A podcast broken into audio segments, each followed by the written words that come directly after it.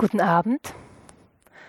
Was Sie jetzt gesehen haben, das ist die Übersetzung eines Gedichts eines sehr berühmten, von mir sehr verehrten Dichters. Die Choreografin Jana Ressel hat die Übersetzung erarbeitet. Es ist eine Übersetzung in eine Bewegungsfolge. Jana Ressel hat diese Übersetzung mit mir und einigen anderen Dichterinnen, Dichtern und Tänzerinnen und Tänzern in einem abendfüllenden Stück eingebaut. Wir haben es zusammen geprobt, mehrmals, monatelang und dann aufgeführt in Leipzig. Bei der ganzen Arbeit an der Umsetzung, ich habe es nur getanzt und ich habe die Übersetzung gelernt, habe ich mir immer gedacht, das ist ganz schwer, ein Gedicht in eine Folge von Bewegungen zu übersetzen, weil auf was will man sich eigentlich konzentrieren und woran kann man sich eigentlich festhalten? Man braucht irgendeinen Punkt, an dem man sich einhaken kann. Man braucht irgendwas, wo man seine Energie reinbringen kann. Man braucht irgendwas, wo man vielleicht drauftreten kann oder seine Begeisterung reinsetzen. Und wenn ich dann anfange und ich beschränke mich auf den Rhythmus, dann habe ich einfach nur eine Folge von Rhythmen aber es hängt ja von dem Gedicht ab, in welchem Rhythmus das Gedicht geschrieben ist. Wenn ich den Inhalt nehme oder eine Aussage, dann kann ich mich an diese halten und versuchen, sie umzusetzen. Aber wenn ich die Stichworte nenne, Gedicht und Inhalt und Aussage, dann gibt es auf jeden Fall mindestens eine Schlägerei unter allen anwesenden Dichtern und Dichterinnen, weil jeder meint was anderes. Es sind schon lebenslange Feindschaften entstanden, weil man in einem Raum zusammen alle drei Worte genannt hat. Gedicht, Inhalt, Aussage. Ich will Ihnen das jetzt ein bisschen näher erläutern anhand dieses Gedichts, aber ich möchte Ihnen natürlich noch sagen, von wem es ist, beziehungsweise ich werde es Ihnen zuerst mal zeigen, denn das Gedicht steht auf meinem Rücken. Leider hat die Druckerei das Gedicht zu klein auf die T-Shirts gedrückt. Es sollten eigentlich unsere Bühnenkostüme werden. Aber ich glaube, vielleicht als Ansatz, der mich weiterführt, dass unsere Rücken viel zu klein sind für dieses zwar kurze, aber doch ganz, ganz große Gedicht.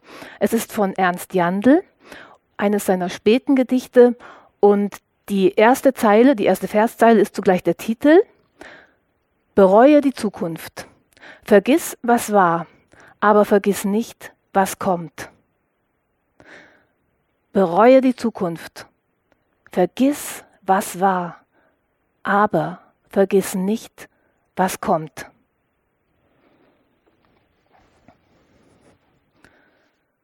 Bereue die Zukunft. Vergiss, was war, aber vergiss nicht, was kommt. Sie sehen schon, das geht sehr schief. Es geht überhaupt nicht zusammen. Bereue die Zukunft. Vergiss, was war, aber vergiss nicht, was kommt. Macht gar keinen Spaß, weil man das Gesicht herunterleiert und man kommt nicht wirklich in einen Rhythmus.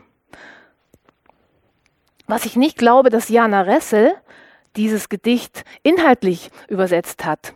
Ich könnte das für mich selbst mal probieren und es kommt sehr viel Blödsinn dabei heraus.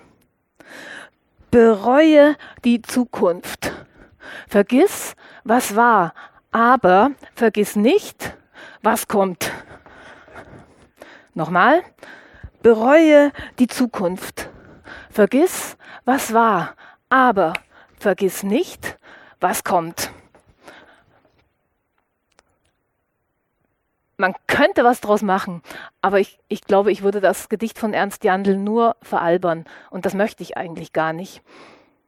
Und das Schwierige daran ist für mich an so einer äh, Umsetzung und einer Übersetzungsweise, dass ich immer nur, äh, eigentlich immer nur illustrieren kann von, den, von der einen Sprache in die andere kann ich es nicht setzen. Ich muss immer eine Art von Illustration zu Hilfe nehmen und ich glaube, das möchte ich nicht.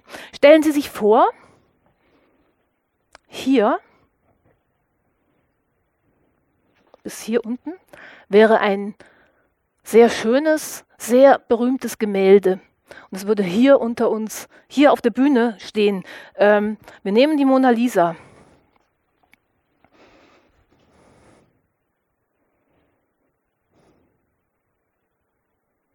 Und es stünde hier. Und daneben stünde ich und würde versuchen, die Mona Lisa in ein Gedicht zu bringen. Oder aber ich würde Ernst Jandls Gedicht aufsagen. Bereue die Zukunft. Vergiss, was war, aber vergiss nicht, was kommt. Ich würde weder der Mona Lisa gerecht werden, noch dem Gedicht. Ich kann das Gedicht ein bisschen freier versuchen zu sprechen, während ich es tanze. Bereue die Zukunft. Vergiss, was war. Aber vergiss nicht, was kommt. Und ich fühle mich nicht wohl dabei. Bereue die Zukunft. Vergiss, was war. Aber vergiss nicht, was kommt. Ich könnte versuchen, es immer mehr gegeneinander zu versetzen, so eine Art Steve Reich-Arbeit. Aber das wäre sehr, sehr, sehr anstrengend. Und ich glaube, ich schaffe es auch nicht. Ich habe es mal ausprobiert. Man müsste mit der Bewegung etwas, also man fängt mit der Bewegung an und müsste dann den Text etwas später beginnen und dann immer noch später und immer noch später, bis man wieder, also bis man einmal alle Verschiebungen durchgegangen ist. Das mache ich jetzt nicht. Ich probiere es einmal. Bereue die Zukunft. Vergiss, was war? Nee, schon bin ich draußen. Bereue die Zukunft. Vergiss, was war, aber ich komme immer draus, weil nicht jede Bewegung genau auf eine Silbe oder auf einen Buchstaben oder auf einen Laut ausgerichtet ist. Ich bin nicht Jana Ressel, ich weiß nicht, was sie genau ähm, äh, als Basis genommen hat für dieses Gedicht. Aber ich glaube, es ist keines von diesen Beispielen gewesen, die ich vorher gezeigt habe. Es muss irgendeine intuitive Herangehensweise gewesen sein. Sie hat mir erzählt, sie hat sich ein bisschen an Hebungen und Senkungen orientiert, das durchaus. Bereue die Zukunft. Vergiss, was war, aber vergiss nicht, was kommt. Also es ist ein Mischmasch.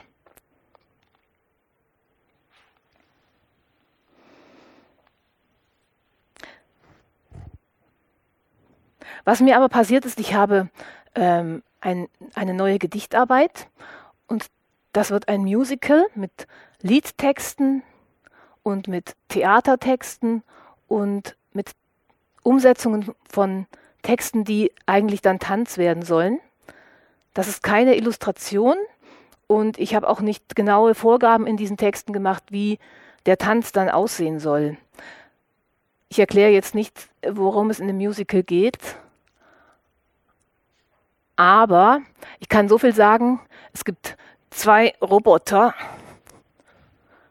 Auch das finde ich blöd zu illustrieren. Robotertanz. Ähm, und diese Roboter haben in den Tanzszenen die Rolle oder die Aufgabe oder die tun es einfach, dass sie gegenseitig ihre Körper erkunden. Und ich lese ein, einen dieser Tanztexte und ich hatte eigentlich gar nicht vor, solche Texte zu schreiben, aber plötzlich war es da. Und vielleicht ist dieser Weg andersherum gedacht machbar.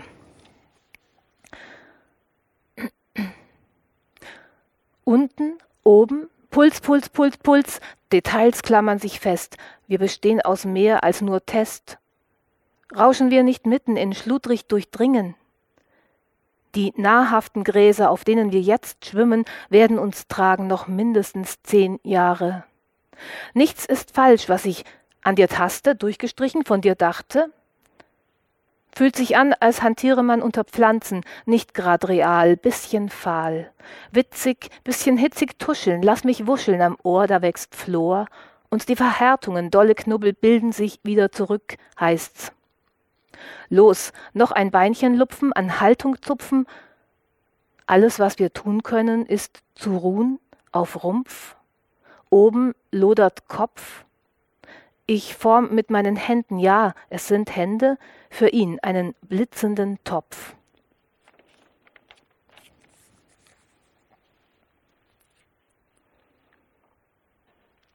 Aber neulich ist mir was passiert. Ich muss die Brille gleich wieder aufsetzen. Neulich ist mir was passiert, da habe ich in meinem Wohnzimmer zu Hause ein bisschen rumgetanzt. Ich habe ein bisschen Platz mir da freigeräumt. Wenn ich mal nicht im Tanzstudio bin, dann tanze ich dort. Und dann kam ich in eine Bewegungssequenz und die, die wurde auf einmal wahnsinnig ähm, lohnend und schön für mich zu machen. Das ist sie noch nicht. Ich will nur so ein bisschen zeigen, dass ich in so einen, in einen Schwung kam. Und ich merkte, jetzt komme ich richtig ins Tanzen und es entsteht etwas, von dem ich erst gar nicht so genau wusste, was ich jetzt eigentlich daran so genieße.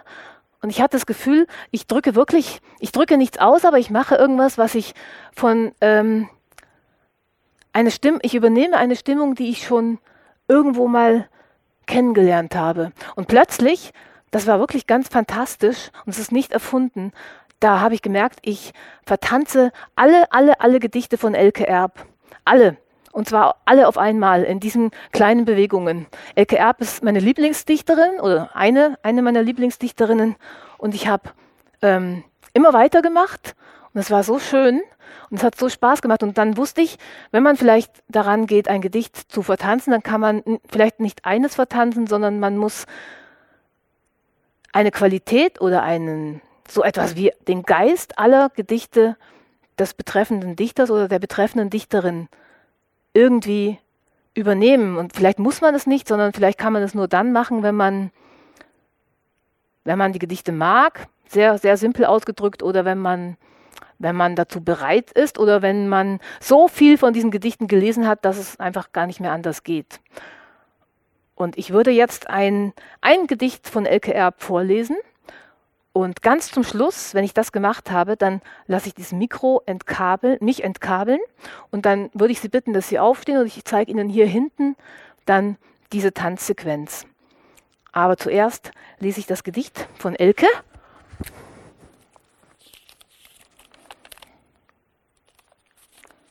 Das ist für Elke.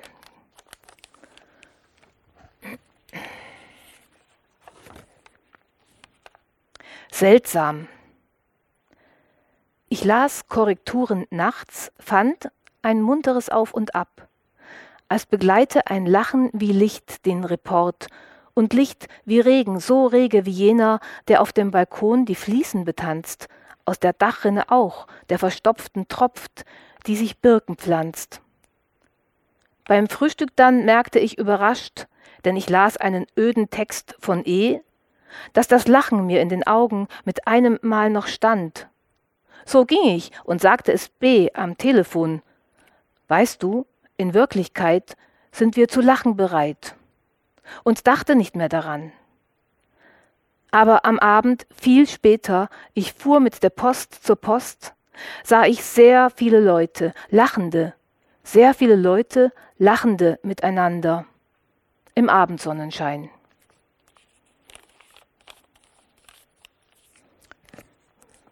So.